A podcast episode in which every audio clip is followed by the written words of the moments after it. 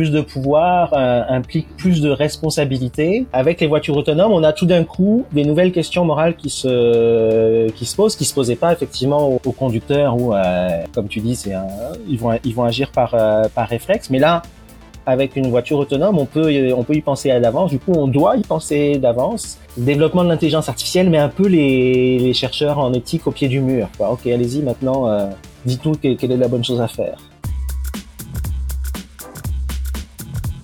Salut à tous, chers abonnés, ici Gaëtan de The Flares et on se retrouve pour la série de podcast La Prospective. À travers cette série, notre but est d'explorer l'avenir de l'humanité. Dans cet épisode, je reçois Martin Guibert, philosophe et chercheur en éthique de l'IA et des algorithmes à l'Université de Montréal. Il a créé l'un des premiers, si ce n'est le seul, cours d'introduction à l'éthique de l'IA en français, disponible gratuitement. Nous allons parler de philosophie morale, le cas des voitures autonomes, des chatbots, le système judiciaire Compass et est-ce qu'on devrait donner des droits aux machines et bien d'autres sujets? On vous rappelle que pour un meilleur confort, vous pouvez choisir d'écouter le podcast en tâche de fond si vous êtes sur votre ordinateur ou tablette, ou alors de le télécharger directement sur votre téléphone pour pouvoir l'écouter n'importe où. Il suffit de chercher The Flair sur votre appli de podcast préféré. Profitez-en pour vous abonner afin de ne pas manquer les prochains podcasts ou encore de nous donner une revue. C'est une façon simple et rapide de nous donner un véritable coup de pouce. Et d'une manière générale, si vous aimez ce qu'on fait, vous pouvez nous soutenir. C'est possible sur Tipeee, grâce à nos contenus premium sur le site The Flares et simplement en partageant et en parlant autour de vous, de la chaîne et de nos contenus. On vous souhaite bonne écoute. C'est parti pour l'épisode. Bienvenue, bienvenue sur le, podcast de Flair. Je suis avec Martin Gibert. Merci beaucoup d'avoir accepté mon invitation. On va discuter de l'éthique de l'IA. Mais avant, j'aimerais savoir euh, si tu pouvais te, présenter euh, brièvement. Donc, euh, ben, je, je, suis euh, philosophe de formation. J'ai fait un doctorat à l'Université de Montréal en ce qu'on appelle la psychologie morale, peut-être qu'on y reviendra. Et là, depuis euh, cinq ou six ans maintenant, je travaille comme chercheur en éthique de l'intelligence artificielle et des données massives, donc toujours à l'Université de Montréal. Je dépends de deux structures, le Centre de recherche en éthique et de l'Institut de valorisation des données, l'IVADO, dont le directeur scientifique est quelqu'un d'assez important dans le monde de l'intelligence artificielle parce que c'est Yoshua Bengio qui est un des euh, pères fondateurs de l'apprentissage automatique. Et puis euh, voilà, j'ai écrit un livre qui s'appelle Faire la morale au robot. Tout récemment, j'ai publié un MOOC d'introduction à l'éthique de l'IA, dont on va sans doute se reparler. Et puis, euh, je m'intéresse à plein de sujets. Je m'intéresse aussi au sujet d'éthique animale, notamment. Alors, je pense que ce qui pourrait être intéressant avant de plonger dans ce qu'on appelle l'éthique de l'IA, c'est de tout simplement, euh, voilà, réfléchir à Qu'est-ce qu'est l'éthique C'est un terme qui est utilisé euh, que la plupart des gens connaissent, mais euh, enfin la définition c'est pas forcément quelque chose de, de bien réfléchi. Il y a, c'est évidemment une, une, euh, comment dire une branche de la philosophie qui est euh, qui est vaste. Donc peut-être que ouais tu pourrais nous résumer ce que c'est que l'éthique et la philosophie morale. Oui, alors c'est un peu la même chose hein, en, en, dans la tradition dans laquelle je me trouve, qui est la, la philosophie analytique qui est pas forcément celle qui est enseignée en France, où on fait plutôt de la, ce qu'on appelle la philosophie continentale, où on s'intéresse plus au, à l'histoire de la philosophie, euh, aux auteurs, mais en philo analytique, euh, où on va plus focuser sur les, les problèmes. Euh, éthique et morale, c'est la, on fait on fait pas de distinguo. Ça ça n'empêche pas d'essayer de le, le, définir. On peut dire que c'est l'éthique ou la morale, c'est répondre à la question euh, que faire avec des raisons morales est-ce qu'on peut répondre à la question que faire avec d'autres types de raisons Par exemple, ce qu'on appelle des raisons prudentielles. Alors, les raisons prudentielles, c'est les raisons qui euh, sont dans. Euh, si je fais quelque chose pour des raisons prudentielles, c'est pour mon intérêt. Les raisons prudentielles, elles, elles sont connectées à l'intérêt des, des, individus. Les raisons morales, elles, elles sont euh, plus altruistes. Elles sont surtout beaucoup plus beaucoup plus neutres. Voilà. Quand on va faire quelque chose pour des raisons morales, c'est pas nécessairement pour son intérêt.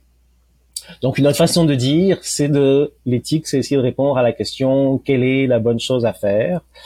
Euh, là, il y a des distinctions qui se font parce que c'est une discipline qui existe depuis euh, depuis assez longtemps. En général, on va distinguer euh, l'éthique appliquée. Voilà, par exemple, moi, je suis chercheur en éthique appliquée à l'intelligence artificielle, donc c'est un, un sous-domaine de l'éthique de la technique. Et en éthique appliquée à l'intelligence artificielle, on se pose la question est-ce que tel ou tel système d'intelligence artificielle est euh, moralement acceptable, recommandable? Quels sont les enjeux éthiques euh, euh, autour de ça? Et pour pour répondre à ces questions, en éthique appliquée, on va faire appel à un deuxième niveau qu'on appelle l'éthique normative. Là, c'est le niveau des théories. Donc en fait, on applique en éthique appliquée des théories normatives. Donc une théorie, c'est un ensemble de principes qui sont à peu près cohérents euh, entre eux. En gros, il y en a, il y a trois grandes familles.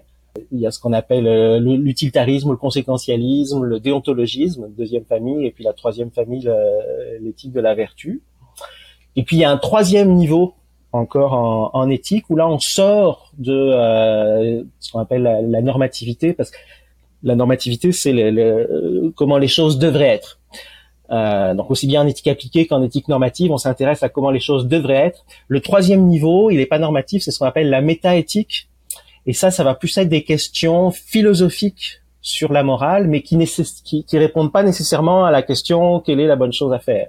Donc au niveau métaéthique, par exemple, on va se poser des questions comme est-ce que le, le bien euh, est-ce qu'une valeur morale est la même pour tous ou alors est-ce qu'elle est relative à des individus, à une société? Donc ça c'est le débat entre le relativisme et le réalisme moral. On va poser des questions euh, sur euh, essayer de définir les, les concepts, ce, ce, mmh. genre de choses. Un, la, la, la, psychologie morale, je disais tantôt que j'ai, moi j'ai travaillé en, mon doctorat était en psychologie morale, c'était sur le rôle de l'imagination dans la perception morale. Mais ça c'est un exemple de métaéthique. La psychologie morale, ça, ça, ça fait partie de la métaéthique. Là, il y a une distinction que j'aime bien faire, que je fais d'ailleurs dans le, le un des premiers épisodes du, du, du, du MOOC, la introduction à l'éthique de, de l'IA, c'est la distinction entre expliquer et justifier. Et en fait, l'éthique, elle est du côté de la justification par des raisons. Quelles sont mes raisons morale de faire ceci ou cela. Et ça, c'est très différent de la science en particulier, qui cherche pas à justifier, mais qui cherche à expliquer pourquoi est-ce que les choses sont comme elles sont, euh, quelles sont les lois qui font que euh, les choses se passent comme elles se passent. Donc, la, la définir l'éthique, c'est bien avoir en tête le, cette distinction vraiment fondamentale là entre le niveau de l'explication, en gros le job des sciences, et le niveau de la justification qui est beaucoup le job de, de l'éthique la politique, le droit peuvent aussi entrer là-dedans, mais moi je me focus plus sur le sur l'éthique. D'accord. Ok, très bien. C'est vrai que ça pose vraiment bien les bases euh, avant d'entrer plus dans le sujet de l'IA. Toi, personnellement, ta, ta position éthique, est-ce que parmi les trois catégories, est-ce que tu te considères plus utilitariste, euh, déontologiste, ou est-ce que tu... Alors, je suis probable... Ouais, c'est un peu tiercé pour moi. Donc, euh, genre, je mettrais probablement déontologisme en troisième place, après, entre utilitarisme ou conséquentialisme, c'est un peu la même chose. Et puis éthique de la vertu, mon cœur balance. Euh, en particulier dans, dans, le livre Faire la morale aux, aux robots et puis aussi dans, dans un article, l'idée originale que j'apporte dans le dans ce champ de recherche, c'est d'essayer de faire des, des, robots qui suivraient plutôt l'éthique de la vertu. Et je pense que dans ce contexte-là, ça a des vrais euh, euh, il y a des gains à choisir cette, cette théorie, mais ça ne veut pas nécessairement dire que euh, je pense que l'éthique de la vertu a toujours raison et qu'il faudrait être un, un, éthicien de la vertu. Il y a quand même plein de situations où c'est euh, rationnel de, de, suivre des, plutôt des principes euh, euh, conséquentialistes. Et aussi, il y a plein de raisons où c'est correct de suivre des principes déontologiques. Le droit, c'est un ensemble de principes déontologiques. Le respect des droits fondamentaux des individus. Là, on est dans une logique euh, euh déontologique. Et puis, c'est, je m'oppose pas à ça. Là.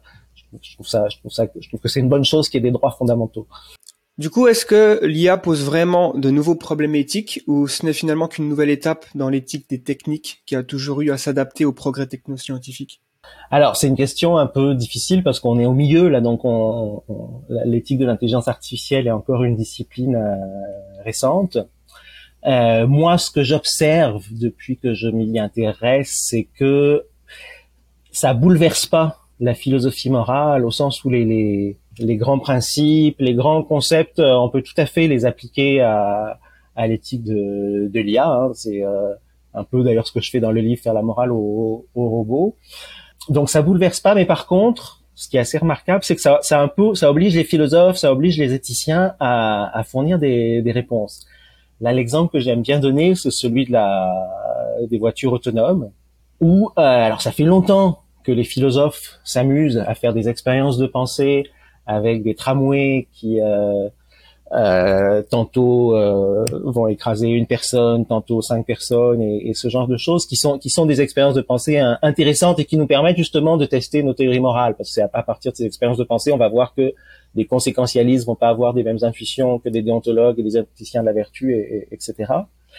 Mais ce qui était jusqu'à présent une pure euh, spéculation de, de, de, philosophes dans leur fauteuil euh, devient de plus en plus euh, une question pressante parce que une voiture autonome, elle peut euh, se retrouver dans des situations de dilemme et on doit la on doit la programmer pour euh, pour euh, réagir à ces situations-là. Et donc, on est un peu obligé de euh, faire un choix, là, ce que les philosophes aiment pas trop faire. Ils préfèrent garder les, choses un peu ouvertes en conclusion. Là, en tout cas, il, il faut choisir une, une façon de, de programmer. Donc, en, en, en ce sens-là, euh, euh c'est un peu comme si le, les développements récents de l'intelligence artificielle nous mettent un peu au pied du mur et nous imposent de prendre des, euh, des décisions morales. Puis c'est c'est le cas avec les voitures autonomes et c'est le cas dans, dans, tout un tas d'autres euh, domaines. Je pense au, au, au, système de recommandation comme YouTube, par exemple.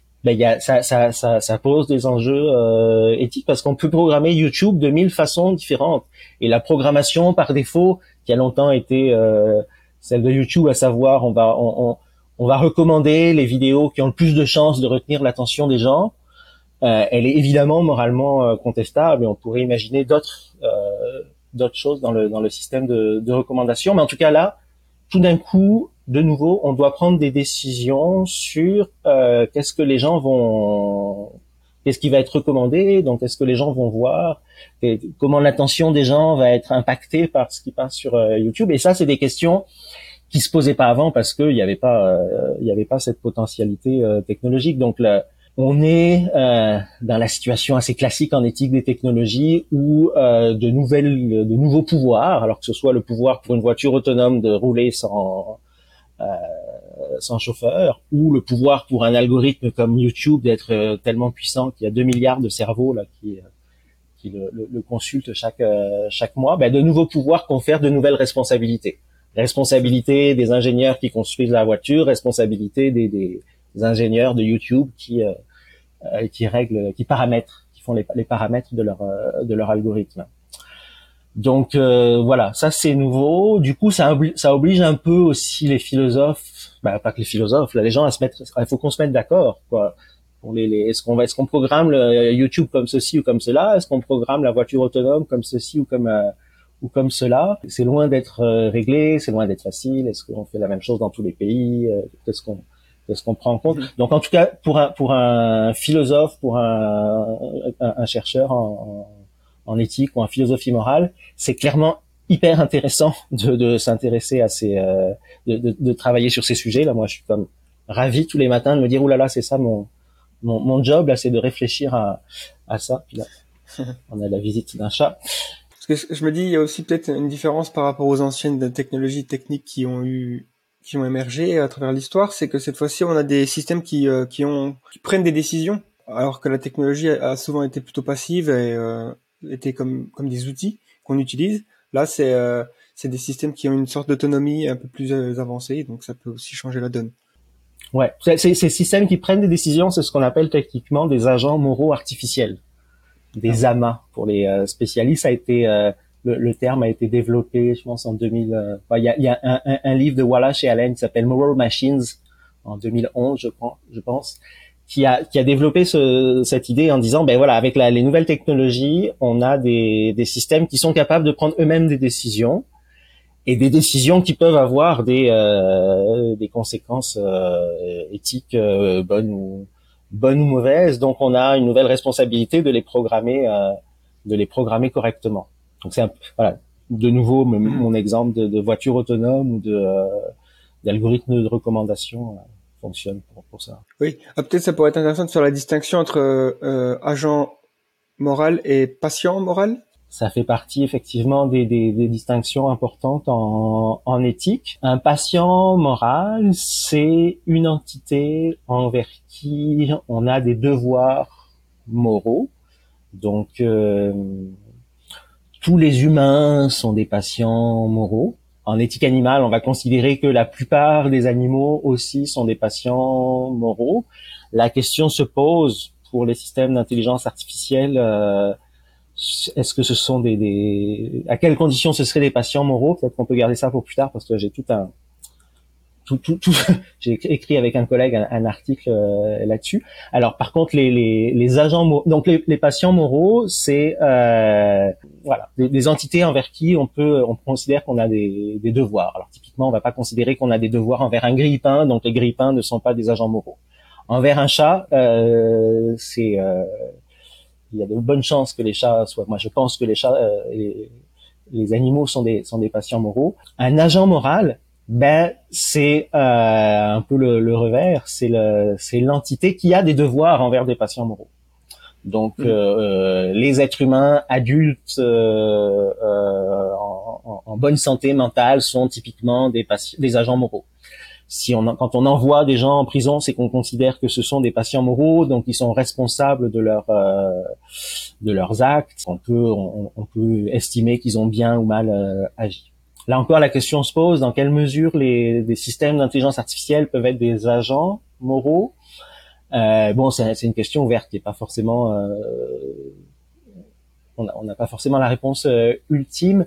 Euh, ce qui est clair, c'est que euh, il y a plein d'algorithmes qui prennent des décisions, euh, au moins dans un certain sens, c'est dont les décisions ont des conséquences moralement pertinentes là, sur la sur la société. Ce sont ce qu'on peut peut-être dire, c'est que ce sont pas des agents moraux au sens fort. Si par agent moral au sens fort, on, on entend un peu comme un être humain, un, un agent qui est capable de d'évaluer les raisons d'agir d'une façon ou d'une autre et du coup qu'on va tenir pour responsable de ce qu'il a fait. Mais ce sont au moins des agents moraux en un sens faible où ils sont pas forcément euh, responsables. En tout cas, ce qui ce qu'ils font, les décisions qu'ils prennent ont, ont des ont des conséquences. Donc, euh, euh une voiture autonome, on peut dire que c'est un agent moral artificiel.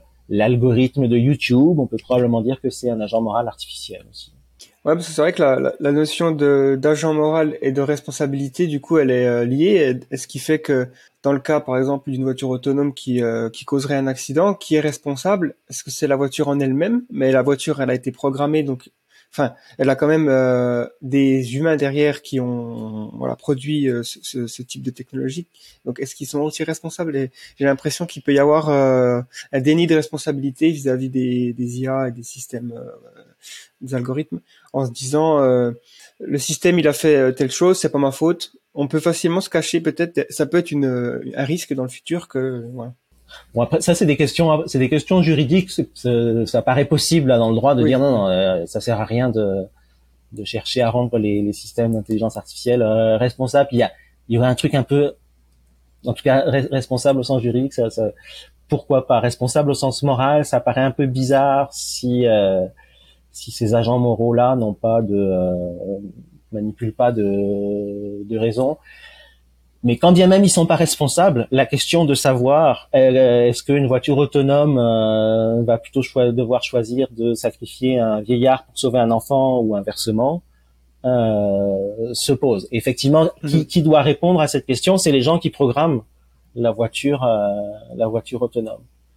Euh, et là, la responsabilité, elle est probablement collective et un peu diffuse sur toute la toute la chaîne qui arrive, qui, qui aboutit à la au fait que la voiture tourne d'un côté plutôt que plutôt que de l'autre. Mais mm. bah, encore, ce sont des ce sont des questions assez euh, assez complexes, assez euh, assez nouvelles. Euh, mais disons que pour faire simple, là, actuellement, on peut dire qu'il y a plein de systèmes d'intelligence artificielle qui sont des agents moraux artificiels, mais il y en a pas qui sont des patients euh, moraux. Donc on peut on peut frapper sa voiture autonome, c'est pas c'est pas problématique. Ok, ouais, ça reste une, la, une propriété euh, matérielle. Donc c'est ça. Ouais. Euh, il y a une différence aussi entre ce qu'on on appelle l'éthique de l'IA et l'éthique des algorithmes, parce que j'ai vu dans le cours que, en ligne que vous avez, euh, il y a les deux termes qui sont utilisés. Donc quelle est la différence entre les deux? Alors, le, le sens n'est pas encore complètement stabilisé. Éthique des algorithmes, c'est un peu moi qui l'introduis. Je l'introduis pour dire à peu près la même chose que ce qu'on appelle aussi l'éthique des machines. Donc l'éthique des machines, ou alors ce que moi j'appelle l'éthique des algorithmes, c'est finalement répondre à la question quelle est la bonne façon, comment bien programmer telle machine ou tel euh, algorithme. Donc l'éthique des algorithmes, parler d'algorithmes, ça permet, plutôt que de parler d'éthique des machines, Parler d'algorithme, ça permet de euh, mettre l'emphase sur l'aspect programmation, parce que c'est des, des, algorithmes, ça se, ça se programme, puis c'est à, cette étape-là de la programmation que peuvent se poser des, des enjeux éthiques. Euh, voilà, encore une fois, est-ce qu'on programme la voiture autonome pour qu'elle écrase, pour qu'elle sacrifie les, les, les, vieillards pour sauver des enfants, par exemple? Ce serait une question de, mm-hmm. d'éthique des algorithmes l'éthique des algorithmes, elle est, c'est un sous-ensemble de ce qu'on de ce que j'appelle l'éthique de l'IA. Donc le, cours en ligne, c'est un cours d'éthique de l'IA, donc qui est plus large que plus large que ça. Euh, parce que dans l'éthique de l'IA, je vais faire rentrer des questions comme euh, l'impact environnemental de euh, la voiture autonome, l'impact social de la voiture autonome. Voilà, si, si, si on décide de faire des, de produire des voitures autonomes, les, les, gens dont le métier de, euh, de conduire, bah, ça, ça, ça, va avoir un, un, impact sur eux. Ça peut aussi avoir des, des impacts sur les, les relations euh, euh, entre les gens. Là. Ça veut dire qu'on n'a plus besoin, les gens ont plus besoin de passer le permis de conduire, par exemple. Les enfants peuvent euh, utiliser ces voitures. Alors, toutes ces questions-là sont des questions éthiques parfaitement euh, valides et, et, pertinentes, en particulier un impact environnemental. Euh, et ce sont pas des questions qui sont liées à comment je programme mon algorithme de mon agent moral artificiel.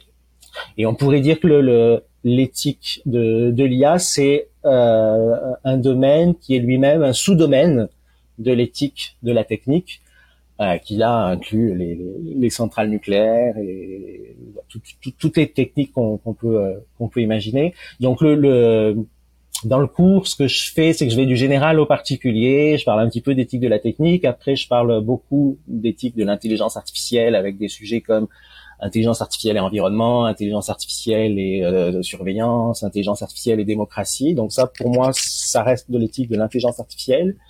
Puis à la fin, je vais euh, aller plus dans le détail en, en, analysant un peu de façon un peu plus serrée des algorithmes et des, des questions qui se posent à, aux, programmeurs et aux, aux programmeuses. Euh, euh, par exemple, s'ils font une voiture autonome, s'ils font un chatbot, s'ils font un, un logiciel mhm. pour euh, prédire le crime ou, ce genre de choses. Et, et peut-être un truc à, à ajouter, j'évoquais au début le, ben le, en particulier pour l'éthique des algorithmes, la, la, la difficulté, c'est que on a des principes moraux euh, qui sont très euh, généraux, euh, parfois un peu vagues, et là, quand on veut traduire ces principes en, en algorithme, on est obligé tout d'un coup de devenir extrêmement précis et, et détaillé. Euh, et ça, ça, c'est pas évident. Les, les philosophes n'ont pas trop l'habitude d'être aussi euh, précis, même si, et c'est ce, ce que je voulais en venir, il y a probablement quand même plus d'affinité entre l'éthique analytique qui a l'habitude d'être très, qui essaye en tout cas d'être très précise, et puis le, le, les enjeux autour de, des algorithmes. Donc on, on, on a quand même des, des, distinctions conceptuelles, des outils euh, qui, qui, qu'on peut euh, mobiliser, mais reste qu'il y a toujours quelque chose d'un peu abyssal à se dire, ok, bah là il faut que on traduise ces, euh, ces grands principes en, qu'est-ce que la voiture fait maintenant ou qu'est-ce que qu'est-ce que doit recommander YouTube. Quoi.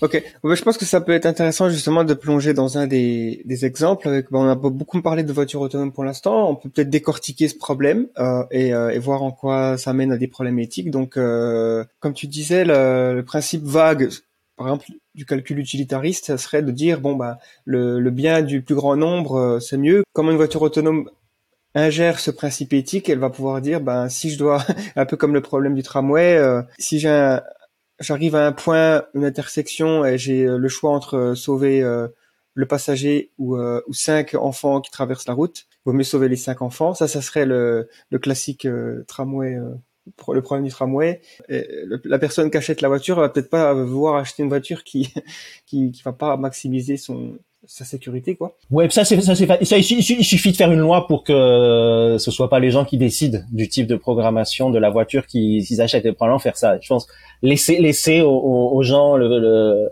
le choix ça ça paraît pas une ça me paraît pas une très bonne idée. Mais oui, moi j'aime bien l'exemple de la voiture autonome parce qu'il permet aussi comme de réviser. Puis je, suis prof aussi là, donc ça permet de réviser les, les théories, euh, les théories morales. Euh, l'exemple que j'utilise dans le dans le livre, c'est ça, c'est un, un, dilemme enfant euh, enfant vieillard. Euh, donc là, euh, on peut se demander bah, que que répondrait un. On va commencer par que répondrait un déontologiste, parce qu'en fait, cette question de comment programmer des voitures, euh, des voitures autonomes, elle a déjà fait l'objet d'un certain nombre de réflexions. En particulier, il y a une commission allemande euh, liée au, au ministère de la circulation, euh, en tout cas, liée, aux voitures, qui a, à qui on a au des transports et merci. À qui, à qui on avait euh, posé la question et eux euh, alors ils répondaient pas précisément à enfant vieillard mais en tout cas leur idée de base c'était que là il devait pas y avoir de il devait pas y avoir de, de on devait pas choisir en fait. Euh, en termes de droits fondamentaux puis c'est en ça qu'ils sont déontologues hein, les, déontologues ou les déontologistes ils vont beaucoup insister sur euh, les droits fondamentaux des individus et l'enfant a pas plus de droits fondamentaux que le vieillard. Euh, on pourrait même dire qu'il y, y, aurait éventuellement une discrimination agiste si on, on, on, choisissait l'un plutôt que l'autre. Donc, la, la, ce que cette commission euh, allemande a, a, décidé, c'est que euh, voilà, on, on fait pas de choix. Donc là, on pourrait imaginer que la, la manière de traduire ce non-choix, c'est de tirer au sort.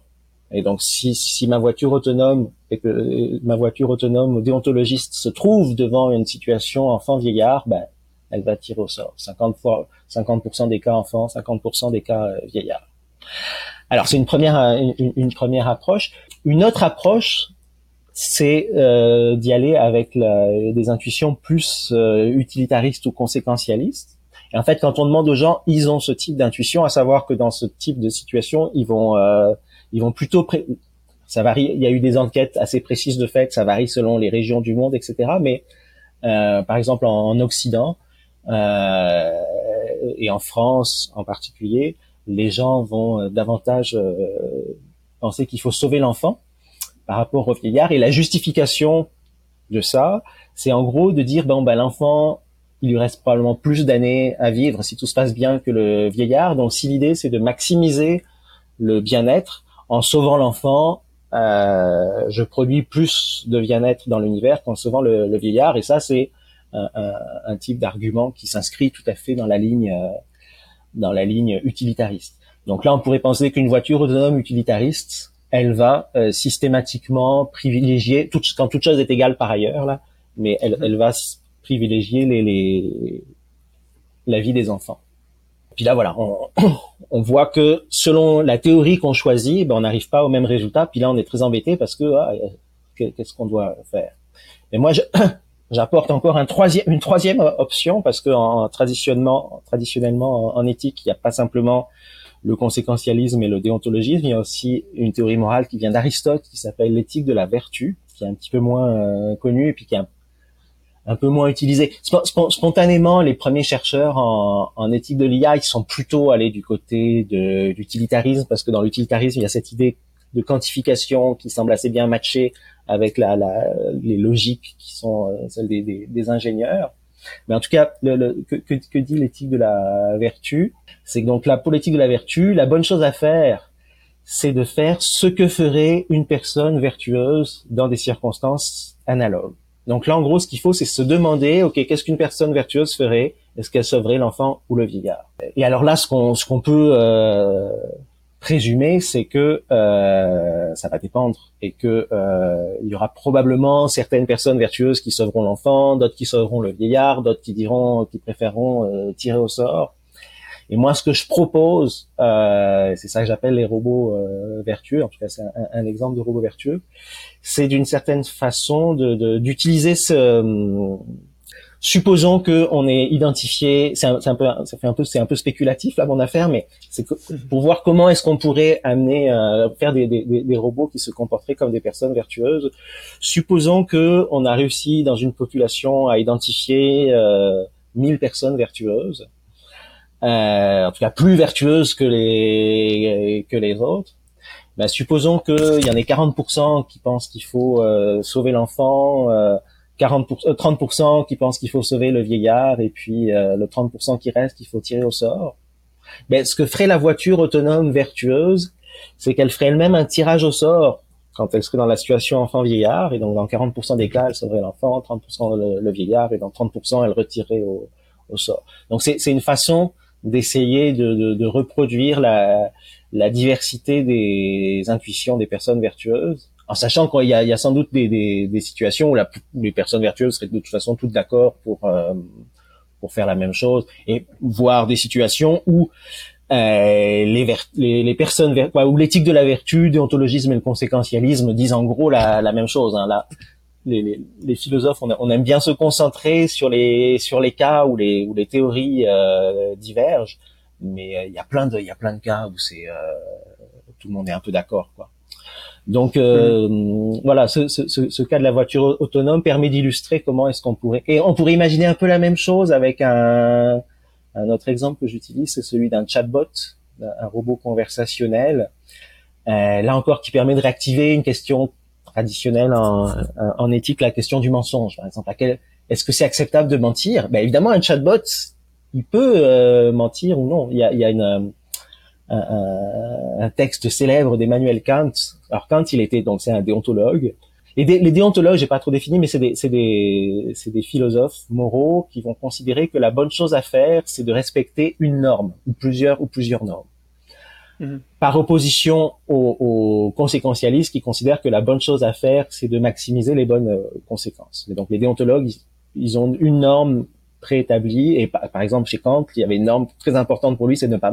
Faut pas mentir. C'est vraiment foncièrement mal de mentir. Donc il allait même jusqu'à dire ah non même, même s'il y a des assassins qui frappent à ma porte, euh, quoi, il y a, non, il y a mon ami qui rentre chez moi, euh, je le cache, puis euh, deux minutes après, il y a des assassins qui viennent et puis qui disent ah est-ce qu'un tel est, réfugié chez toi? Ben un conscient ne va pas mentir, donc il va dire la vérité aux, aux assassins, quitte après à se, à se battre avec eux, mais pour, pour lui le principe est vraiment important. Donc là encore, on pourrait penser qu'un chatbot conscient dira toujours la vérité. En revanche, un chatbot conséquentialiste, lui, va essayer de va, va, répondre de telle sorte que euh, ça, ça, maximise le, le bien-être. Et alors, dans, dans, le cas des assassins qui poursuivent mon, mon ami qui est venu me réfugier chez moi, le conséquentialiste, il, il réfléchit pas trop longtemps et oui, oui, c'est correct de mentir dans, dans ce cas-là parce que c'est c'est ce qui maximise le, le, le bien-être. Euh, et alors, le, le, la troisième euh, théorie, éthique de la vertu. Donc là, l'idée, c'est de faire ce que ferait une personne euh, vertueuse. Dans le cas de l'assassin, on a de bonnes raisons de penser qu'il y a beaucoup de personnes vertueuses qui seraient prêtes à mentir et, et que la vertu d'honnêteté, hein, parce que c'est de ça dont on, dont on parle quand on parle de, mensonge en, en, éthique de la, de la vertu. Euh, la vertu d'honnêteté suppose pas nécessairement de dire euh, tout le temps euh, la vérité en, en face dans toutes les circonstances. Quoi. Il peut y avoir plein de plein d'exceptions euh, raisonnables qu'une personne vertueuse serait prête à serait prête à faire. Parce que justement, euh, enfin, en éthique des vertus, euh, on pourrait aussi un petit peu renvoyer la balle euh, ou pousser la balle en se disant qui c'est qui détermine les quelles vertus sont bonnes ou mauvaises ou elles, elles sont déjà déterminées par avance Est-ce que c'est Aristote qui les a écrits Ouais, qu'est-ce qui caractérise quelqu'un de vertueux? On pourrait pas être d'accord avec ça. Alors oui, oui, c'est sûr. De même qu'on peut pas être, qu'on pourrait ne pas être d'accord avec euh, qu'est-ce qui maximise le bien ou quelles sont les, les, normes à les normes à respecter dans les autres théories morales. L'éthique de la vertu, on pourrait dire que c'est une famille et puis qu'après ça va se spécifier en, en, des théories plus spécifiques qui vont donner des listes de vertus d'une certaine façon en disant bah une personne vertueuse c'est une personne qui est honnête, qui est euh, bienveillante, qui est euh, euh, juste dans ses décisions, qui est courageuse. Donc on peut faire une liste comme ça. Il y a, y a sans doute des variations un peu euh, historiques et puis des, des, des, choses qui étaient considérées comme vertueuses qui ne le sont plus euh, aujourd'hui. Derrière ça, il y aurait un peu la question du, du, du réalisme, du réalisme moral. Est-ce que est-ce qu'il y a des choses qui sont vraiment vraiment bonnes en, en soi? Ou est-ce que tout est un peu réaliste? Alors c'est sûr quand on fait de la philosophie morale, on a forcément un peu tendance à être réaliste moral au sens où on veut que euh, on veut dire qu'il y a des choses qui sont meilleures que d'autres. On veut dire qu'il y a des arguments qui sont meilleurs que d'autres. Il y a des choses qui sont mhm. probablement absolument mal. Par exemple, l'exemple qui marche bien, torturer un innocent pour le plaisir. Ça, ça paraît difficile de trouver euh, un contexte où ce serait euh, moralement acceptable. L'esclavage, l'esclavage aussi, mhm. le, le, fait de pouvoir s'approprier un, un autre être humain. Bon, quand, quand, quand, bien même le, le il y a plein de civilisations qui ont trouvé ça correct. Voilà, Aristote, il, a, il, a, il, avait beau avoir inventé l'éthique de la vertu, il trouvait que l'esclavage était était acceptable. Mais moi, j'ai envie de dire, et les réalistes moraux ont envie de dire, ben ils se trompent quoi.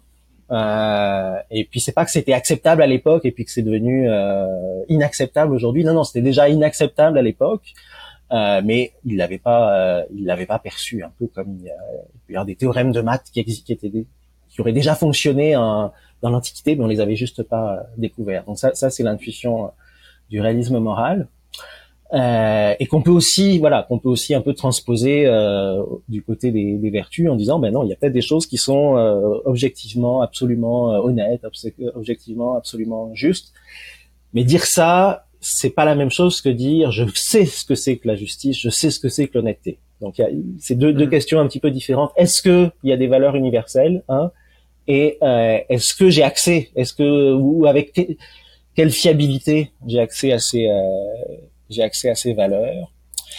Et, euh, et donc voilà, tu, tu, tu évoquais la, la question la sélection des personnes vertueuses.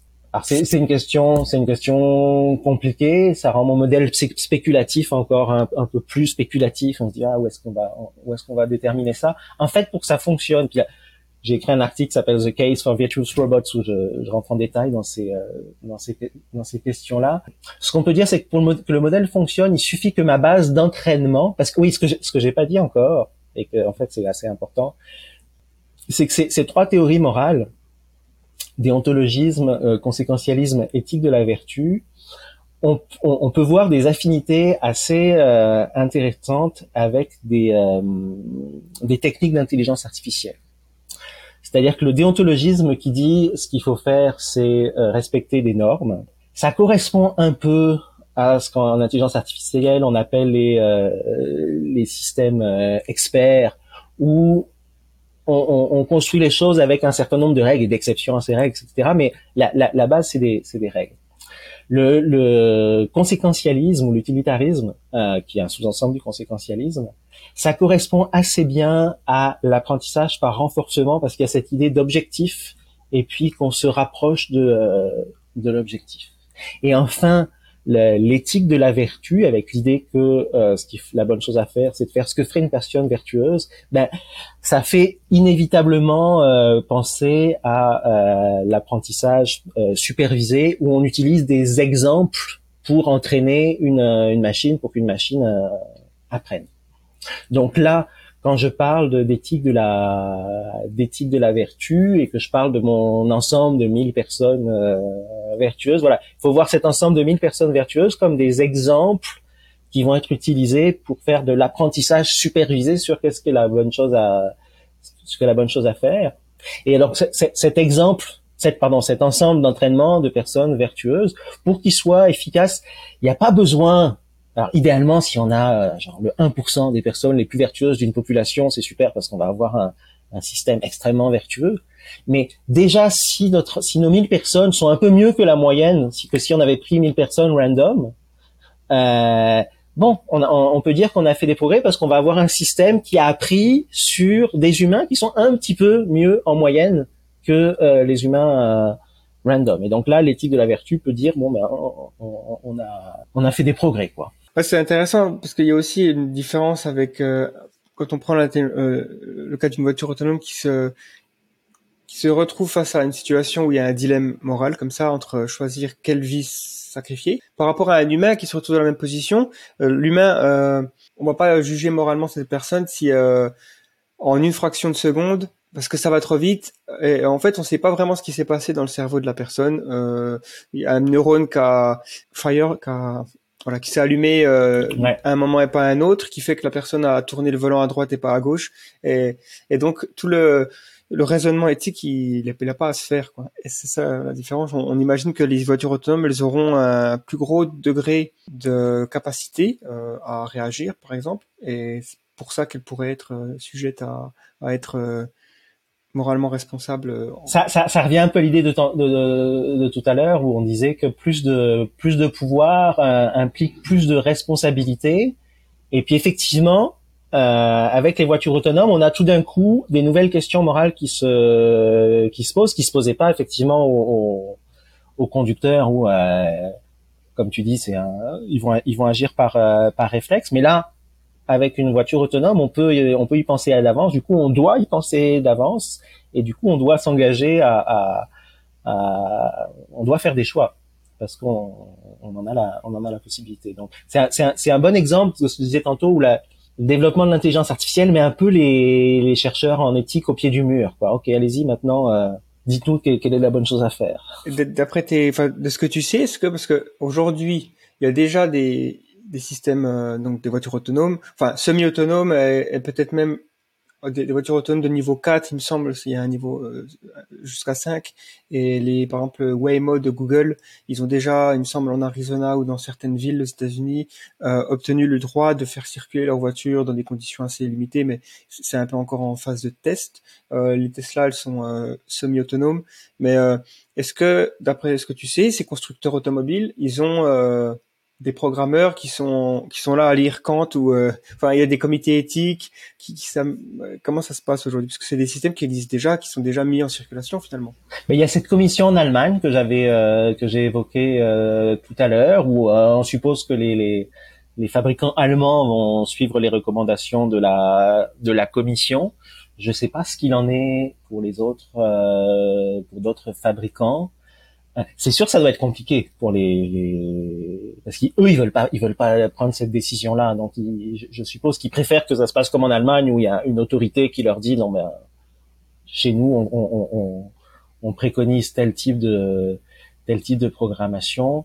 J'imagine que dans un premier temps, ce qu'ils doivent faire, c'est qu'ils doivent laisser l'inertie. Euh, voilà, s'il y a s'il y a un, un dilemme euh, enfant vieillard, parlement qui vont ils vont juste laisser aller la voiture euh, là où elle serait allée spontanément euh, sans, sans, sans, chercher à la, à la dévier. Mais c'est pas sûr que ce soit la, la meilleure chose à la meilleure chose à faire. Laisser les choses aller euh, sans intervenir, parce que en tout cas, si laisser les choses aller, c'est tuer euh, euh, cinq personnes, alors qu'en tournant on n'en tue que deux, bah il y a un bon argument utilitariste pour tourner. Quoi. Ouais, j'imagine que le mieux c'est de, de faire enfin, c'est qu'ils essaient de maximiser au mieux la sécurité des voitures pour que ces problèmes ne se produisent jamais finalement. Parce que bon, ça reste. C'est des problèmes rares, de toute façon, effectivement. Si ça arrive, ça va arriver rarement. Souvent avec des, expériences de pensée en philosophie, par, des fois c'est des situations qui n'arriveront jamais, quoi. Euh, et donc euh, c'est intéressant. C'est ça. C'est l'utilité. C'est pour ça que je disais qu'il y a une utilité qui est aussi euh, pédagogique, mais qu'on choisisse des voitures autonomes utilitaristes ou déontologiques, ça risque de pas faire beaucoup de différence à, à la fin.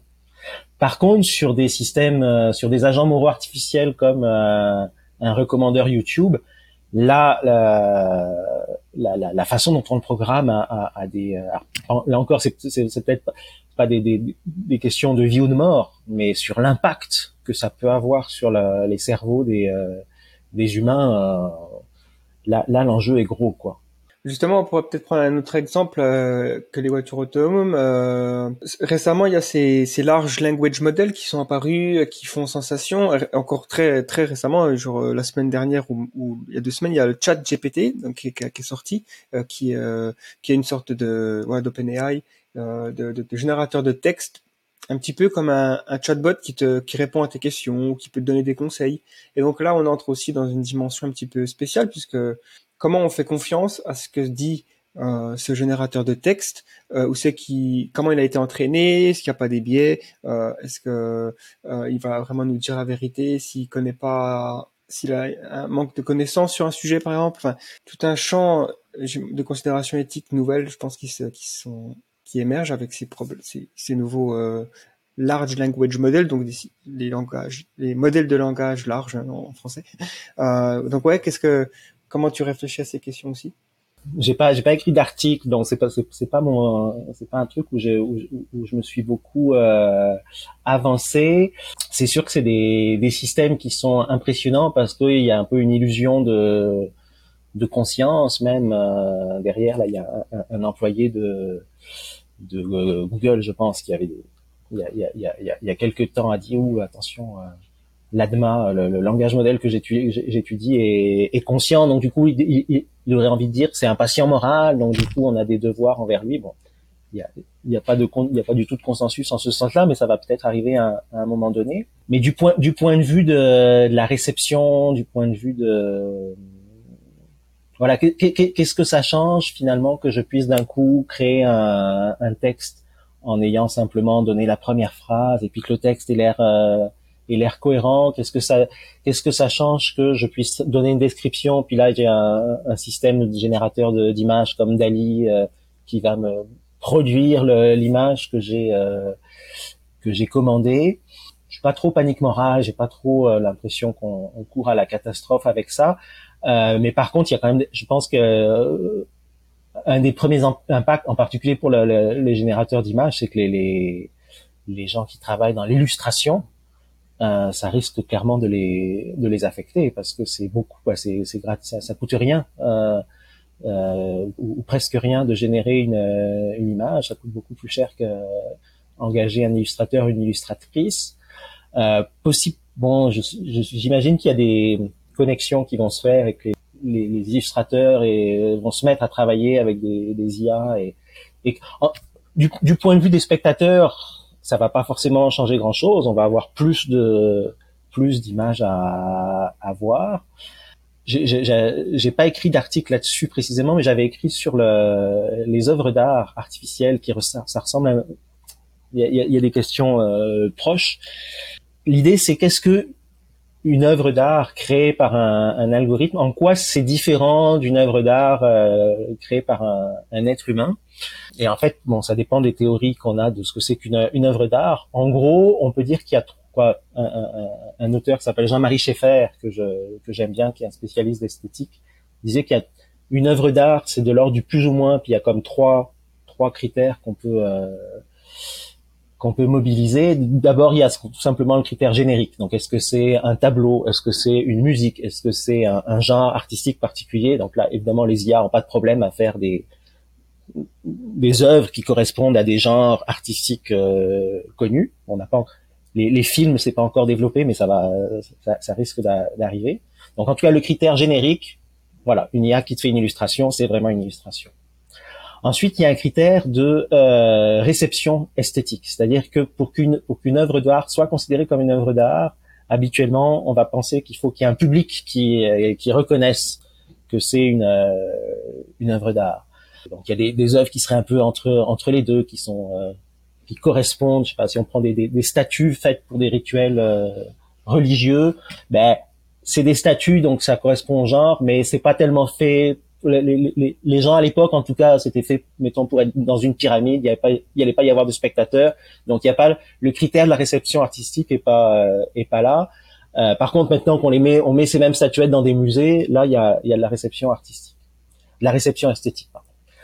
Pour une œuvre d'art créée par une IA, bah oui, il peut y avoir de la réception esthétique, et puis il peut même y avoir un, on, se rend pas compte que euh, ça a été créé par une. Euh, si on si on vous dit pas qu'un morceau euh, a, été écrit par une IA, vous n'allez pas forcément vous en un morceau de musique, vous n'allez pas forcément vous, vous, en rendre compte. Donc là, on peut dire que le, une œuvre d'art artificielle, elle peut tout à fait aussi facilement respecter le critère de la réception artistique. Mais il y a un troisième critère, et puis c'est là où on va avoir une différence importante entre euh, une œuvre d'art euh, faite par un, un, un, être humain et une œuvre d'art artificielle, c'est le critère de l'intention artistique.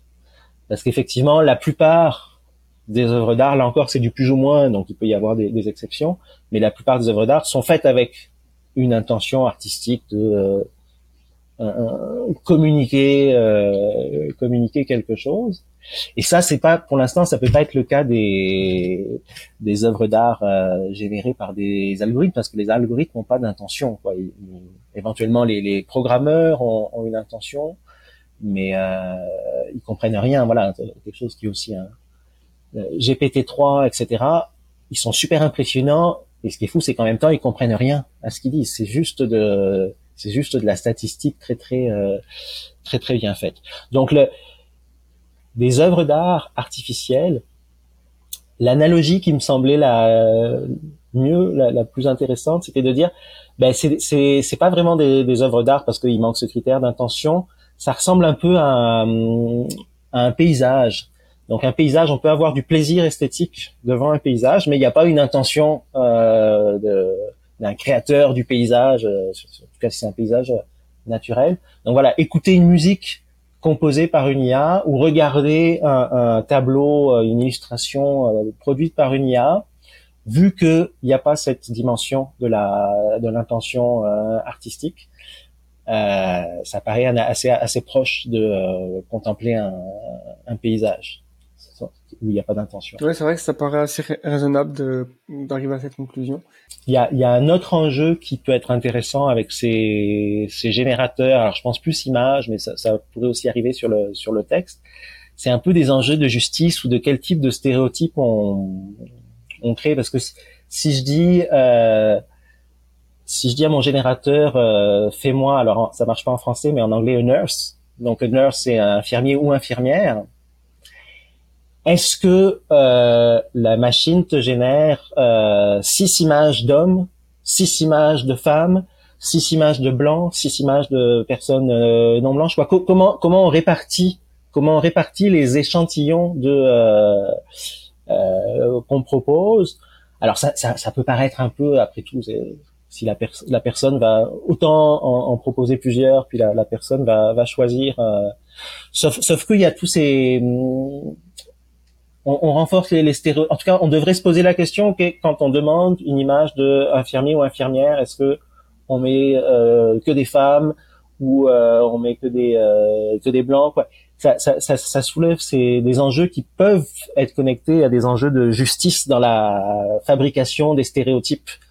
Euh, donc là encore, nouveau pouvoir, nouvelle responsabilité. Donc même un truc qui a l'air aussi innocent qu'un générateur de, de, de texte ou d'image peut être biaisé d'une façon ou d'une autre, peut euh, euh, représenter davantage tel ou tel euh, groupe social. Hmm. Ouais, c'est vrai que ça se pose. la question se pose aussi sur des sur des comment dire. Par exemple, si je tape je sais pas, dessiner un super-héros, s'il a été entraîné sur toute la littérature et, le, les comics euh, du passé, il va forcément euh, nous pondre un, homme blanc euh, qui vole, euh, tout comme ça, alors que ben peut-être que c'est sûr que le stéréotype, est-ce que super-héros c'est toujours quelqu'un, voilà, blanc, un homme blanc Ouais, puis ça t'as super-héros, mais si tu cherches, ça a été un peu corrigé, mais je sais qu'à un moment donné sur Google, si tu cherchais CEO, donc chef de ah chef d'entreprise. C'était que des hommes blancs qui euh, qui apparaissaient. Pourquoi? Parce que effectivement, la plupart des CEO sont des hommes blancs. Donc d'une certaine façon, on pourrait dire, bah, le, le moteur de recherche, il fait juste refléter la la réalité. Sauf que c'est pas c'est pas évident que la finalité d'un moteur de recherche soit seulement de refléter la réalité. Une petite fille noire qui cherche euh, CEO, peut-être que c'est bien qu'elle voit des images de, de, de personnes, de femmes racisées dans leur dans le résultat de recherche euh, Google. Et après, voilà, comment comment est-ce qu'on ça c'est Google qui, qui choisit en fait qu'est-ce qu'il va mettre de, de l'avant. Et il y a des il y a des enjeux éthiques de, de, liés à la représentation dans ce dans ce cas-là. Il y a, y a, y a beaucoup cette idée en, en éthique de l'IA d'un risque de euh, d'automatisation des inégalités, parce que l'apprentissage automatique, euh, euh, ça apprend à partir de ce qui est présent, euh, à partir de données qui sont euh, qui sont là, d'exemples dans l'apprentissage supervisé. Voilà, on donne des exemples aux, aux algorithmes.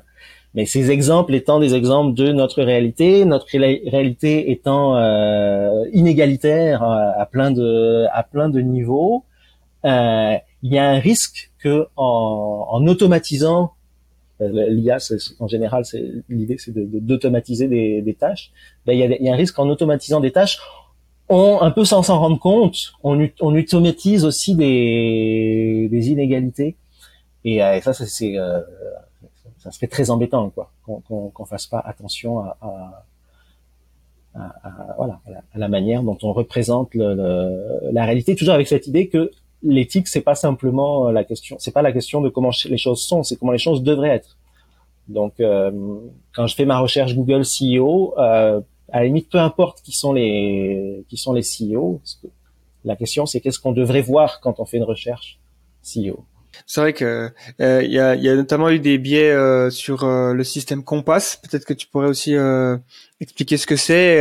ce cas, cet exemple qui est parfois cité comme euh, étant ben, un, voilà un exemple concret de problèmes avec des systèmes de recommandation, algorithmes, tout ça. Alors effectivement, c'est un, exemple classique maintenant, même si ça date que de 2016. C'est un exemple un peu compliqué dans le cours. C'est la dernière la, dernière séance du cours, c'est sur le, le cas passe.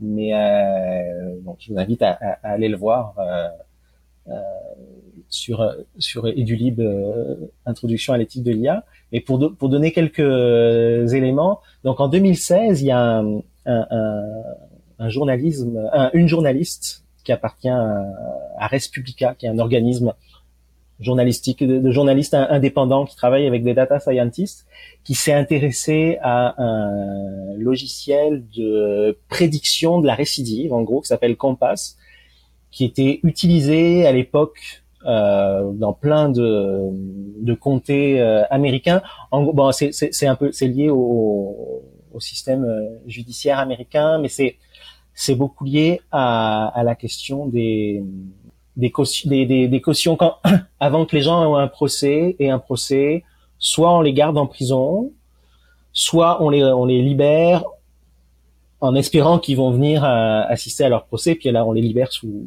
sous caution. Euh, et je crois que la caution leur est redonnée s'ils se rendent à leur, euh, à leur procès. Mais en tout cas, un, enjeu, c'est que tout le monde ne, se présente pas à son procès. Donc, il y a un enjeu, c'est de savoir qui sont, voire même il peut y avoir des personnes qui récidivent avant leur euh, leur procès. Donc là, si on les a libérés euh, euh, avant, la, justice a, mal fait son son travail. Mais c'est difficile de de savoir à partir d'un individu c'est quoi ses chances de, de récidive. Donc le, le logiciel passe fournissait des des prédictions de, euh, de récidive. Et alors il le fait, euh, comme c'est souvent le cas, avec des, algorithmes auxquels on n'a pas accès, là, qui sont la propriété de la compagnie qui s'appelait euh, Northpoint euh, à l'époque. Euh, ce qui fait qu'on sait, on sait pas trop ce qui se passe. Donc là, les journalistes de, de données s'y, s'y intéressent et puis du coup vont, vont sont allés voir, je sais plus dans, dans quel état, euh, autour de Miami, je crois, euh, dans quel comté, sont, sont allés compulser les, les données pour voir, ok, qu'est-ce que le logiciel euh, Compass avait prédit et est-ce qu'il s'était on va voir deux ans après, trois ans après, est-ce qu'il a correctement fait ses prédictions ou est-ce qu'il s'est euh, euh, est-ce qu'il s'est trompé? Et là, ce que découvrent les journalistes, c'est que à partir de plus de 3000 3000 cas là, c'est que le système Compass semble biaisé contre les personnes noires et plus précisément, euh, les personnes noires sont davantage euh, dans des faux positifs et des faux négatifs. Alors, c'est un peu compliqué. C'est idéalement, il faut il faut il faut faire un, une matrice pour pour montrer les, les, les différentes les différentes options. Je, je, je, veux, je veux pas trop rentrer trop rentrer dans le dans le détail, mais donc ces, ces, ces, journalistes se rendent compte que euh, euh il y a plus de personnes noires qui sont susceptibles d'être faussement euh, mises dans euh, va, va, récidiver. Euh, et inversement il y a plus de personnes blanches qui sont faussement mises dans euh, ne va pas euh, ne va pas récidiver. Donc c'est quand, quand le, quand le système se trompe ça, ça on a l'impression il semble que les, les, les personnes noires ça, ça tombe plus sur les sur les personnes noires donc, d'où l'accusation de euh, un système et le système est biaisé contre les noirs. Alors, il s'agissait pas du tout d'incriminer les programmeurs et les programmeuses. Euh, c'était plus de dire bon bah voyez, il y a une boîte noire et puis là, quand on examine, euh, on se rend compte que c'est biais. Donc, il y a ce, cet article 2016 qui fait beaucoup de bruit. Il y a une réponse de, de Northpoint, donc de, de, la compagnie qui faisait le logiciel Compass, en disant et eh, c'est plus compliqué que ça ça dépend du type de, de théorie de la parité qu'on utilise. En gros, oui, on reconnaît euh, faux positif, faux négatif. Euh, il y a une différence entre les personnes euh, noires et non noires. en revanche, eux disent non, mais nous, ce qu'on a cherché à faire, c'est d'avoir le même taux de précision. C'est-à-dire, si vous êtes une personne noire, le système va être aussi précis pour prédire euh, votre récidive ou non que si vous êtes une personne blanche. Non seulement on est plus précis, mais on est même, disons, on est même calibré. Donc si, si dans notre système, dans notre système, dit, dit qu'on passe, toutes les personnes qui sont au niveau 7 de, de risque euh, ont le même taux de récidive, qu'elles soient blanches ou noires. Et alors, on a l'impression que c'est un peu contradictoire de dire, bah, d'un côté, il y a c'est biaisé contre les noirs, de l'autre côté, c'est le même taux de précision, réplique qu'on passe. Et en fait, il y a des euh, chercheurs qui ont travaillé le, sujet. Bah, C'était quand même un peu, quand même excitant du point de vue de. Bah, c'est important pour les personnes arrêtées. Puis euh, qu'est-ce qui, qui se passe là? Et on peut montrer euh, mathématiquement, là, on peut démontrer que, mis à part une situation vraiment spéciale où le taux de criminalité serait exactement le même dans toute la population, en fait, c'est impossible d'être paritaire sur toutes les euh, sur tous les critères. C'est-à-dire, en gros, soit vous allez chercher à avoir une bonne précision, euh, des, des, faux, des vrais positifs qui sont les mêmes pour euh, les mêmes pour les toutes les catégories de personnes. Et mais ça, c'est pas c'est pas compatible avec le fait d'avoir le même niveau de taux euh, de faux positifs et de et de faux euh, négatifs. Et, et du coup, on est face à un problème assez là pour le coup assez inédit en, en, éthique parce que euh, on a deux définitions de ce que pourrait être la une distribution équitable. Là, c'est un peu ça qu'on essaye de, de faire, euh, qui sont qui sont incompatibles et il faut qu'on il faut qu'on choisisse. Alors là, par exemple, c'est un exemple où l'éthique de la vertu, conséquentialisme, d'ontologie, c'est pas sûr que ça soit très, ça, ça, ça nous aide euh, beaucoup à, à, à déterminer le, le bon modèle. Euh, donc on a affaire à un vrai nouveau, nouveau vraie nouvelle question en éthique des, des algorithmes. Et ce que j'ai ce que j'ai pas dit qui est important, c'est que euh, que ce soit les, les, prédictions du logiciel Compass, ça s'appuyait sur des données comme l'âge de la personne, son euh, son sexe, ses euh, offenses envers la loi dans le passé, mais il n'y avait pas la race. Donc, quand on dit que le système était biaisé contre la race, non, non, c'est euh, interdit dans la, loi américaine. C'est ce qu'on appelle une catégorie protégée. Donc, on n'a pas le droit d'utiliser la race pour euh, euh, faire apprendre à, à, l'algorithme à, à, classer correctement les personnes qui vont ou non réoffenser, qui vont non récidiver. Donc là, il y, avait, il y a quelque chose d'assez d'assez étonnant de se dire, ok, le, le système est biaisé contre les Noirs, selon certains métriques, euh, euh, sans pourtant utiliser la catégorie euh, sans, sans, avoir de données liées à, aux personnes aux personnes noires. À ce propos-là, il y a un excellent TED Talk d'un prof de Berkeley qui s'appelle Annie Farid, mm-hmm. qui a qui a fait un peu ce qu'il appelle de la rétro-ingénierie, qui s'est dit bon mais puisque euh, euh, j'ai pas accès moi au logiciel de Compass, c'est, c'est propriétaire, je vais essayer de le voir ce qui se passerait avec des avec des humains. Et là, ce qu'il a fait, c'est qu'il a utilisé les données qu'on a données à Compass. Donc, euh, je disais l'âge, le genre, et puis les, les, les offenses dans, dans, le passé. Il a donné ça à des humains. Et il a dit à des, il a dit aux humains, bon ben, à votre avis, c'est quoi les, les chances que telle ou telle récidive, telle ou telle personne récidive? Et là, les résultats sont vraiment euh, intéressants. D'abord, les humains sont un peu meilleurs que qu'on passe à prédire. Euh, alors et puis c'est c'est des c'est des humains qui sont pas des experts là. C'est des c'est des c'est des humains euh, qu'il a trouvé sur Mechanical Turk le les trucs de, de où il y a plein de gens qui louent leur euh, leur service. Euh, alors non seulement ils sont un petit peu meilleurs et ils font les mêmes erreurs que euh, qu'on passe. C'est-à-dire que eux aussi vont avoir des des euh, vont être biaisés contre les, les personnes noires à peu près dans les mêmes proportions que euh, qu'on passe. Et là encore, eux n'avaient pas le n'avaient pas la disposition pas la, la, catégorie race dans leur euh, prédiction. Alors comment est-ce que euh, on explique cette étrangeté? Ben c'est que aussi bien les êtres humains que les algorithmes, ils vont travailler pour faire leurs prédictions sur des données qui, qui en fait reflètent pas la réalité des crimes ça reflète la réalité des arrestations. Euh, donc ça reflète la réalité des crimes découverts par la police. Euh, euh, le taux de crimes découverts par la police dépend un peu des, des groupes euh, des groupes sociaux. C'est-à-dire mm. un exemple que donne qui donne dans, dans, le talk, dans le TED Talk, je pense, c'est l'arrestation pour possession de marijuana à New York les personnes noires sont 15 fois plus arrêtées que les personnes blanches, alors qu'on sait que c'est le même niveau de euh, les blancs et les noirs fument autant du cannabis. les, noirs se font beaucoup plus arrêter et du coup c'est ça qui vient qui vient euh, probablement euh, biaiser les, les biaiser les résultats de ces aussi bien des humains que du, du, du système de d'IA et qu'on passe. c'est fascinant. Euh...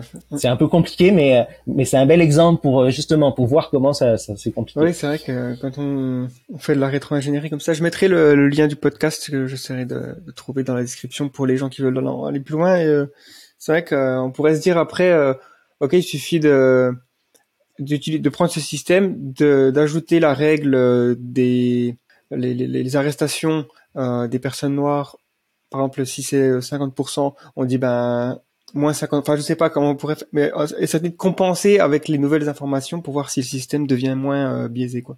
Cette histoire, évidemment, de Compass, quelles, quelles ont été les implications? Est-ce que le système judiciaire a décidé de de plus utiliser ces choses-là, ou est-ce que euh, ils essaient d'améliorer les systèmes pour que on se dise ok, on voit l'utilité des systèmes, mais il faut qu'ils soient meilleurs? Alors, ouais, je suis pas trop au courant des des suites, mais c'est sûr qu'il y a un argument qui est utilisé par les, les, les, les, les gens qui vendent ce, ce système-là, puis qui est, en criminologie, ça fait des années que les chercheurs essayent de voir ça serait quoi les facteurs pour, pour euh, identifier le taux de récidive des, des, des gens. Et là, l'argument, c'est de dire, ouais, mais si on, si on, si on, on, on vous, euh, si vous utilisez ce, ce, logiciel et si, les, si ces prédictions sont correctes, ça veut quand même dire qu'on il y a moins de personnes en prison parce que les personnes qui seraient pas dangereuses, le système va nous aider à les faire euh, à les faire sortir de, de prison. Donc il y a, y, a un, y a un gain euh, collectif à les utiliser. Après voilà, je, je, je, sais pas si c'est, je suppose quand même que le modèle a dû être un peu raffiné depuis l'article de Res Publica.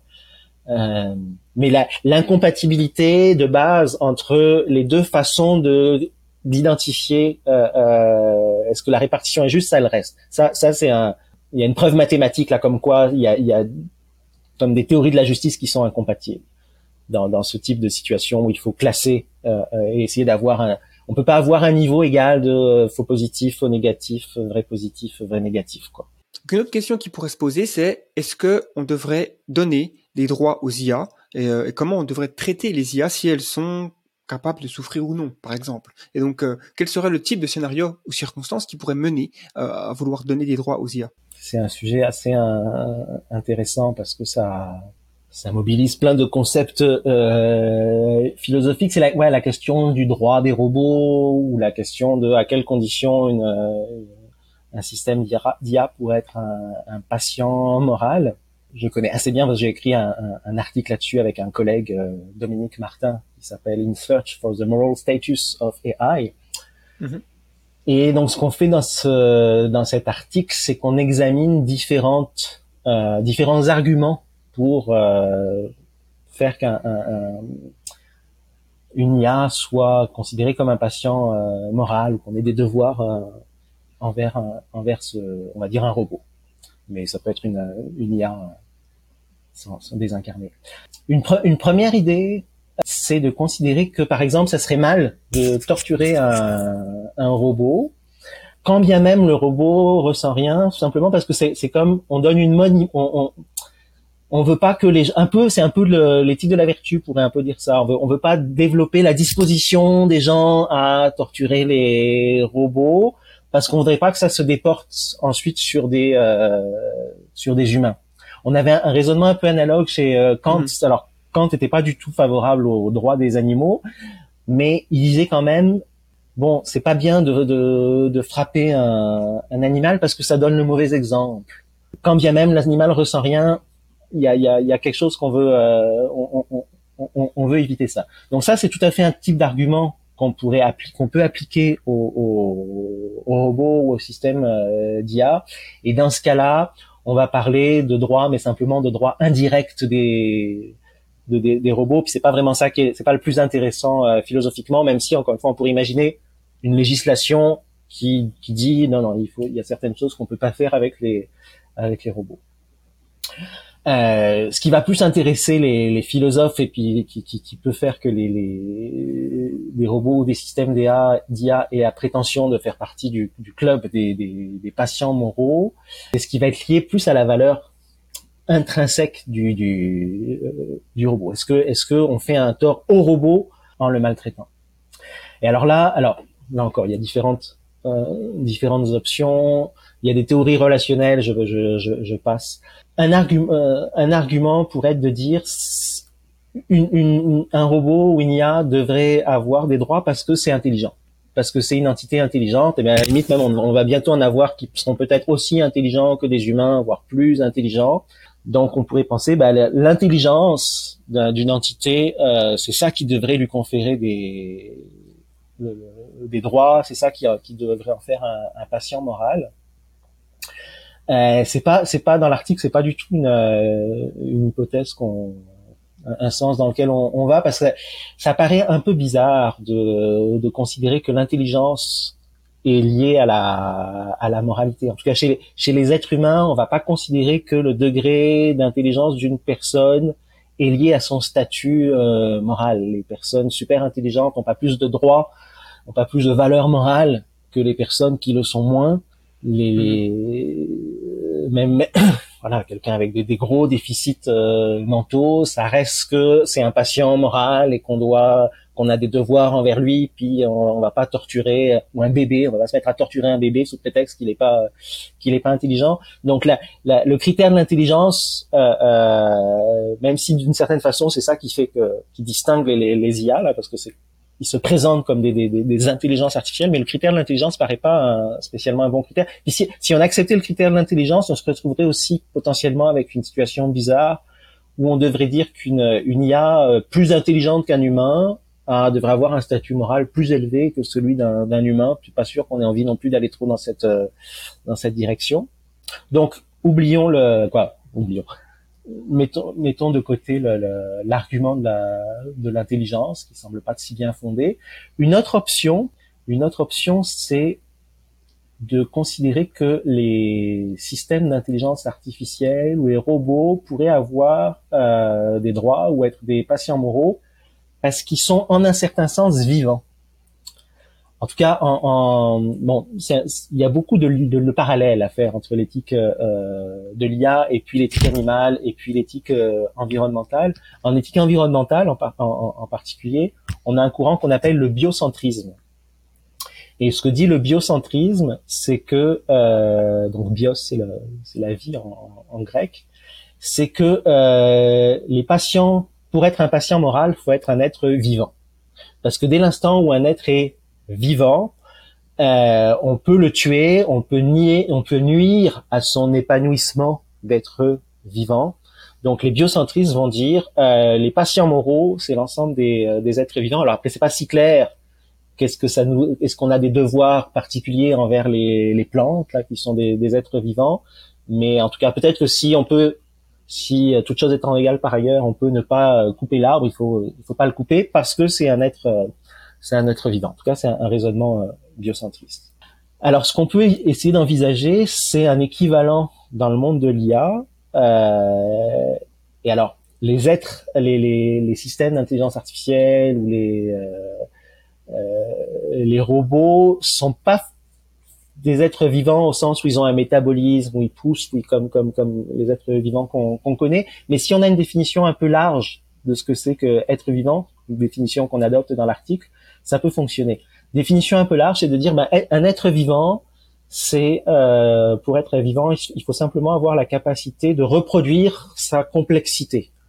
Et si on a cette définition, ben dans ce cas-là, oui, il y a plein de systèmes euh, informatiques qui peuvent être dits vivants parce qu'ils sont capables de reproduire leur euh, leur complexité. La question, c'est bon, est-ce que est-ce que de ça, euh, est-ce qu'on peut faire créer un genre de biocentrisme euh, pour les pour les IA et respecter le fait que les IA soient vivantes comme on respecte éventuellement le fait qu'on que les, les, les, arbres sont sont vivants? On laisse un peu la question euh, ouverte. Alors, en particulier, ça dépend de est-ce qu'on endosse ou non le, aussi le biocentrisme en général, là, pas simplement pour les pour les IA. On laisse un peu la question ouverte, mais quand même la difficulté, c'est que ça, ça paraît, le biocentrisme est très, il y a beaucoup, c'est une théorie morale dans laquelle il y a beaucoup, beaucoup de, de patients moraux, parce que les, les il y a beaucoup d'êtres vivants. Pour le biocentrisme, on n'a pas de devoir envers les rochers, on n'a pas de devoir envers les, les montagnes, mais on, on, a des devoirs envers les bactéries, en théorie. Dès, dès, qu'il y a une entité vivante, ça, ça on, commence à... Elle peut mourir, donc euh, peut-être qu'on on, doit l'aider à, à s'épanouir. Donc c'est c'est une théorie qui, qui, pose des difficultés. Puis comment arbitrer quand il y a plusieurs êtres vivants qui sont en compétition pour des ressources? En tout cas, là, encore, on met cette euh, l'argument d'être vivant de, de, côté pour passer au, dernier qui nous semble être le plus, euh, bah, qui est en fait celui qui fait le plus consensus actuellement dans le, monde de la, la, recherche, en disant, ben non, le critère, ça devrait être le critère de la sentience. Donc la sentience, c'est la capacité à ressentir du plaisir, de la douleur, des émotions. C'est un peu la même chose que la conscience, mais avec en plus l'idée qu'il y a une, euh, une valorisation, qu'il y a, qu'il y a une, euh, une valence positive ou négative. On peut imaginer une entité qui soit consciente, euh, simplement genre qui perçoit le, le bleu, elle est consciente de la couleur bleue, mais elle, aussi, elle, elle, associe pas de valence positive ou négative à sa perception de la couleur bleue. Euh, donc là, on pourrait dire qu'elle est consciente, mais qu'elle n'est pas sentiente. Pour qu'elle est sentiente, faut que elle perçoit la couleur bleue, puis elle trouve ça agréable ou désagréable, ou en tout cas qu'il y de, une, valence, euh, une valence derrière. Euh, euh, les entités euh, sentientes, c'est quoi? Ben c'est pas, alors c'est toujours des entités vivantes, hein, en général, mais c'est simplement un sous-ensemble des entités vivantes. Non, en gros, la plupart des animaux sont sentients. En éthique animale, c'est très important ce critère de la, de la sentience. Et en fait, en éthique de en éthique de l'IA, ce que, ce que, ce que la plupart des chercheurs euh, vont penser, c'est que là, là aussi, ça serait si dès l'instant où on aura euh, une, un algorithme dont on a des, de bonnes raisons de penser qu'il est euh, conscient ou sentient, ben ça, va, ça, ça devrait devenir un patient, euh, un patient moral. En gros, si vous fabriquez, si tu fabriques une machine qui, qui est capable de souffrir, ben, tu as une nouvelle responsabilité envers elle de pas la de pas la faire souffrir. Et là, ça pose ça pose des questions euh, assez fascinantes de savoir, ok, donc à l'heure actuelle, comme je le disais, la plupart des gens vont penser que ça n'existe pas encore des des, des, des IA euh, sentientes ou, ou conscientes. Là, à, l'université de Montréal, j'ai suivi comme comme étudiant ce, ce, ce, cette session, un cours qui était sur les, les un séminaire, pardon, les cerveaux digitaux. Digital Minds. Et, euh, et quand même à l'issue, uh-huh. à l'issue du, du, cours, euh, ce qui est clair, c'est que les théories euh, les plus communes, les plus courantes de la conscience, il y en a, plusieurs, c'est ce qu'on c'est la philosophie de l'esprit qui étudie ça. Mais en philosophie de l'esprit, les théories de la conscience sont tout à fait compatibles avec le, la possibilité d'avoir la, la, la, conscience qui viendrait de de d'algorithmes, de, de, circuits, de réseaux, de neurones, etc. Donc le, la possibilité est quand même, euh, ça, ça, ça semble vraiment, euh, ça semble possible. Quand est-ce que ça va arriver, tout ça, j'en sais rien, mais mais la la possibilité euh, est là. Et euh, voilà, donc c'est pas mal d'avoir de garder en tête l'idée que euh, si ces si ces entités sont sont conscientes, alors on doit en, en tenir compte. Et ça, ça me permet de d'évoquer la déclaration de Montréal pour un développement responsable de l'intelligence artificielle, qui est une déclaration de principe euh, qui a été faite en 2018, un peu un peu comme la déclaration d'Asil Omar, euh, avec des modalités euh, différentes. Mais le, le premier principe de cette déclaration de Montréal pour un développement responsable de l'intelligence artificielle dit à peu près le développement de l'intelligence artificielle doit tenir compte de, euh, du bien-être de tous les êtres sentients. Alors qu'en général, ces déclarations, elles sont très focusées sur, focalisées sur les êtres humains. Ces déclarations pour le euh, que tout aille bien pour les pour les humains. La déclaration de Montréal, elle est plus large que ça parce que elle est sentientiste. Quoi. Elle considère que mhm. la, la, la, la base des patients, le critère de base pour les patients moraux, ça doit être la ça devrait être la sentience. Ouais, non, mais c'est c'est parfait. Et puis c'est vrai que je me rends compte que ça pourrait être un sujet de podcast en, lui-même parce que c'est tellement vaste. Et euh, je pense qu'il y a beaucoup de gens quand ils entendent parler de l'IA, de euh, éthique de l'IA, ils se disent ah, euh, est-ce que ça concerne comment je vais traiter euh, une IA C'est un peu bizarre.